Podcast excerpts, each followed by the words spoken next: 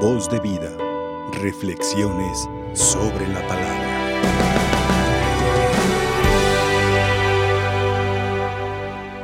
Apertura de oídos para la palabra de Dios, del corazón, para darle cabida, que nos pueda visitar, que lo podamos llevar. Preguntémonos por qué estamos ahora aquí. Número uno, porque Dios quiere, nos ha permitido estar aquí. Pero nosotros, ¿por qué le hemos dicho que sí? Porque queremos encontrarlo. Él quiere encontrarnos y queremos encontrarlo. Y la forma de encontrarlo, abrirle el corazón, que llegue, ¿verdad? Que llegue y que lleguemos a Él. Hoy el apóstol Santiago nos pone mucha advertencia de lo que puede ser un tabú barrera para llegar a Dios.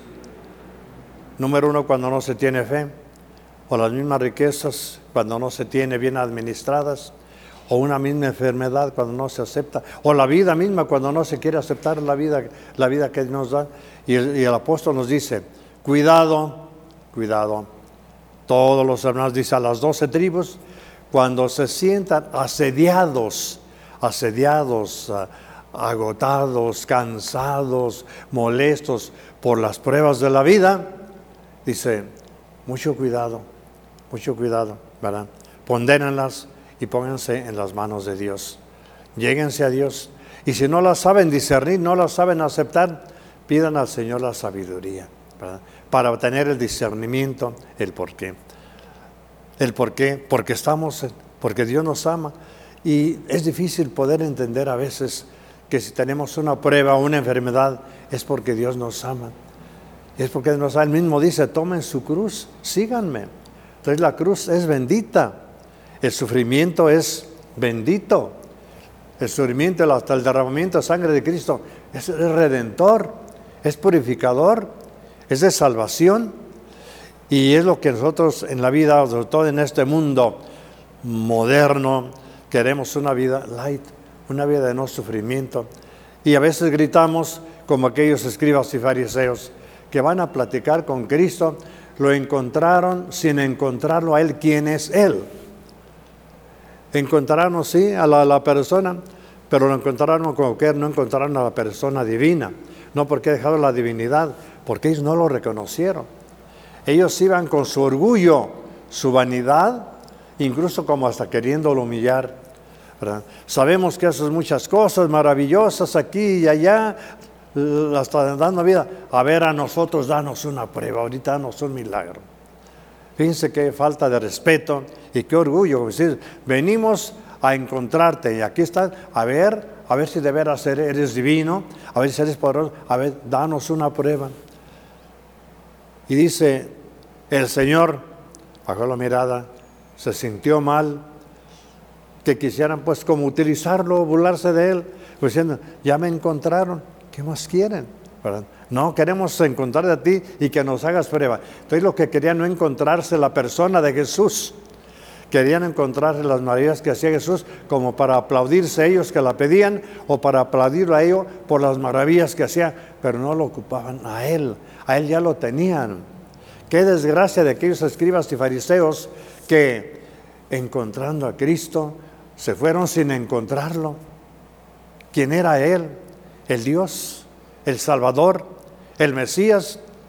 Y se fueron como si hubieran encontrado a cualquier persona y a una cualquier persona nefasta, dañina del pueblo, porque lo tenían como enemigo. Porque esos escribas fariseos son los que se sentían como los, los eruditos, los sabios y los elegidos para el pueblo.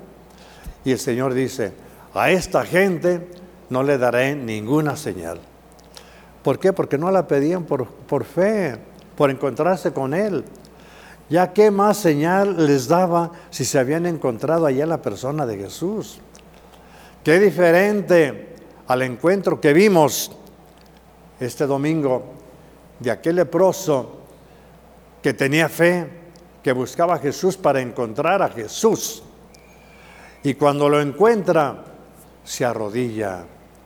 No le dice, ah, me va a hacer un milagro, sino se arrodilló con mucha fe, con mucho amor. Aquel leproso, recuerden, el domingo pasado. Se arrodilla y le dice, si tú quieres puedes curarme. Si tú quieres, pero ya él mismo estaba confesando que era el Hijo de Dios. Pues diciendo, yo sé que tú puedes, y si tú quieres, puedes, y si quieres, me puedes sanar. Mira cómo vengo yo, vengo yo desbaratado. Cómo vengo yo desbaratado. Mis hermanos, qué encuentro tan diferente cuando ese mismo leproso, a lo mejor había ido ya con los doctores de la ley, cuando los mandaban al sacerdote, que le dijeron a ese leproso, ve al sacerdote, tú estás leproso, dice Aarón y Moisés, cuando en uno de ustedes se encuentren manchas escamosas o unas manchas blancas, blanquecinas, es porque están leprosos. Vayan con el sacerdote, fíjense, no para que los perdone, no para que les dé bendiciones, vayan con el sacerdote para que los declare impuros, para que los declare, como quien dice, satanizados, porque consideraban que la lepra era consecuencia del, pecado, que era mancha de pecado, que el sacerdote los declare impuros y que los declare que tienen que alejarse de su familia tienen que cubrirse la boca, cubrirse la, la cabeza, echarse ceniza y van a ir gritando por el pueblo, despidiéndose de su familia, despidiéndose de la sociedad. Soy impuro, soy maldito, soy leproso. Imagínense aquellos pobres hombres, qué dolor tan grande, más que el dolor físico, el dolor moral sentirse satanizados y corridos de su familia y corridos del pueblo. Nadie debería de tocarlos, ni de verlos, ni de saludarlos. Con quienes estaban malditos por el pueblo, pero no malditos por Dios. Era lo que precisamente el error de, aquella, aquella ley. Fíjense, vayan con sacerdote para que los declare impuros. Y Cristo también podía, por decir algo, hubiera dicho, esta la, la ley es la que salva, tengo que cumplir yo con la ley. Cuando aquel hombre se le iba a acercar, le hubiera dicho, no, no, no, no, no, no te me arrimes, eres impuro. ¿Cómo que te vas a acercar a mí? No debo verte, no debo platicarte, menos debo tocarte, no platicar contigo. Vete allá al muladar donde está la condena de todos los leprosos. Qué encuentro tan diferente con el Cristo del amor, con el Señor de la misericordia, con el, el Dios que nos abraza. Llega aquel leproso, se arrodilla ante Jesús, Señor, mira nomás cómo vengo desbaratado. Y si tú quieres, puedes curarme. No quiero tener la condena del pueblo, condenar a la familia. Tú quieres, puedes curarme, Señor. ¿Y qué le dice Jesús? Quiero. Y Jesús lo toca, lo toca. Y nadie debería de tocar en aquel tiempo, por ley nadie debería tocar a los leprosos. Jesús lo toca y aquel Jesús entra en el corazón del pueblo. Vete, vete en paz, vente sano. Salió contento y le dice Jesús, no lo cuentes a nadie. Pero él no pudo, no pudo negarse. ¿Quién eres tú? Soy el leproso. Miren, yo era el que estaba desbaratado, el que estaba manchado. Miren qué bien vengo. ¿Quién te creó? Jesús de Nazaret.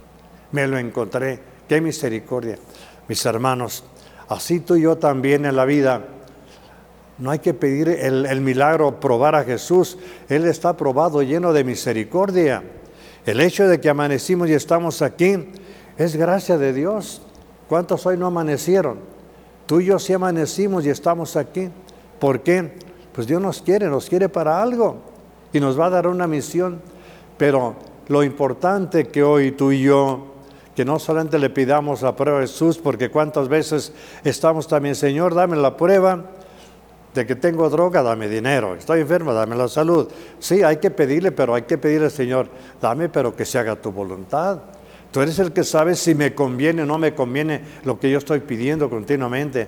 Hazme el milagrito de que mamá enferma, papá enfermo, hazme el milagrito y hazme, si no, no creo en ti. O Señor, te, prendo una veladora.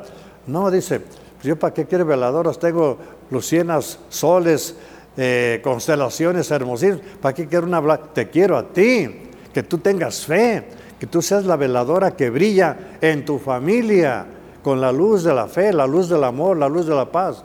Entonces por esto tenemos que tener esa, fe tan grande, dice el Santiago, pidan la sabiduría, que yo sepa, como aquel leproso sabía, sabía que encontrarse con Cristo divino iba a sanar. Quiero, si tú quieres, puedes curarme, sáname. Y quedó sano. Hoy tú y yo, hermano, hermana, que estamos aquí, ¿estás dispuesto a encontrarte con Cristo? Aquí lo tenemos. Y te haría otra pregunta. Estamos dispuestos, veras, a decirle, Señor, soy un pecador, perdóname. Aquel leproso reconoció su maldad, reconoció que estaba enfermo. Yo soy pecador, yo estoy leproso, sáname. Si tú quieres, puedes curarme. Confesó ante Dios, sí quiero. Tú y yo estamos dispuestos a salir también de tanta lepra que a veces tenemos.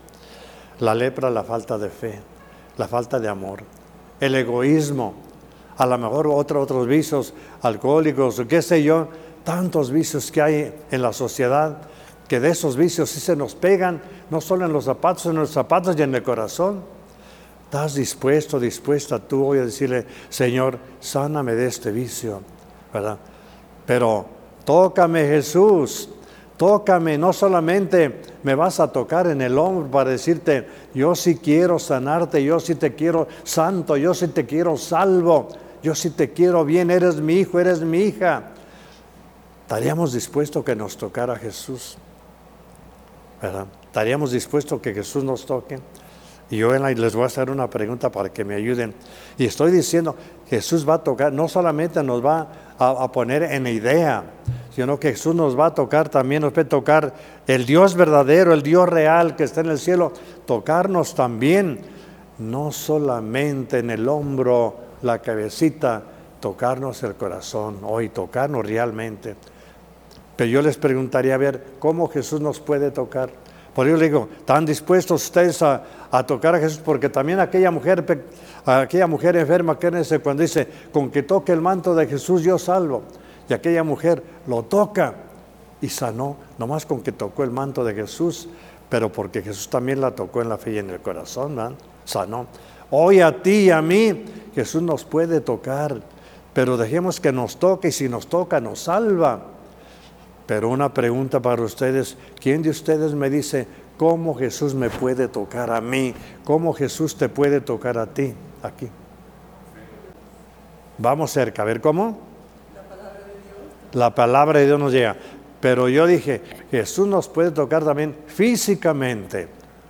Te puede tocar físicamente a ti, como si le agarras la mano al corazón de Cristo y un abrazo. ¿Te cómo? A ver, ¿cómo?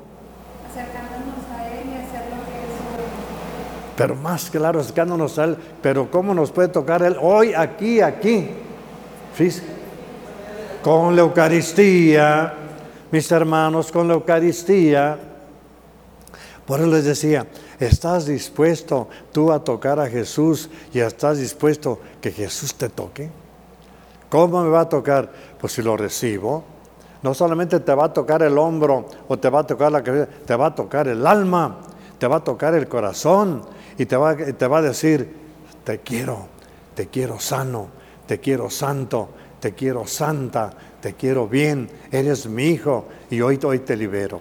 Pues dejémonos y nos hazme el milagrito de, de, pagar esto otro. Señor, hazme el mayor milagro, el mayor de los milagros de tenerte a ti. Dame la mayor riqueza que necesito de tenerte a ti. Dice, porque los ricos también, dice, pueden dar gracias a Dios por su riqueza, pero que también canten la flaqueza de su ser, la humildad de su ser del rico. ¿Y cuál es esa flaqueza, dijéramos del rico, ay, las riquezas duran tanto, pero yo no voy a durar. Tengo tantas riquezas, pero dice, nos dice hoy el apóstol, pero el rico también muere como, como la flor. Hoy amanece y en la tarde ya está marchita y muere. Entonces que también el rico y el pobre y el pobre que cante la riqueza, yo tengo mi riqueza, Dios es mi riqueza eterna. Tengo mi riqueza eterna. Por eso pidámosle el mayor milagro, Señor, que te tenga a ti. Si vine aquí a encontrarte a ti, Señor, tú no me vas a sacar la vuelta, tócame y llégate a mí y te voy a llevar a mi casita. Te voy a llevar con mi familia, te voy a llevar en mi vida, te voy a llevar en mi corazón. Vas a ser mi Dios, mi Señor, para siempre. Voz de vida. Reflexiones sobre la palabra.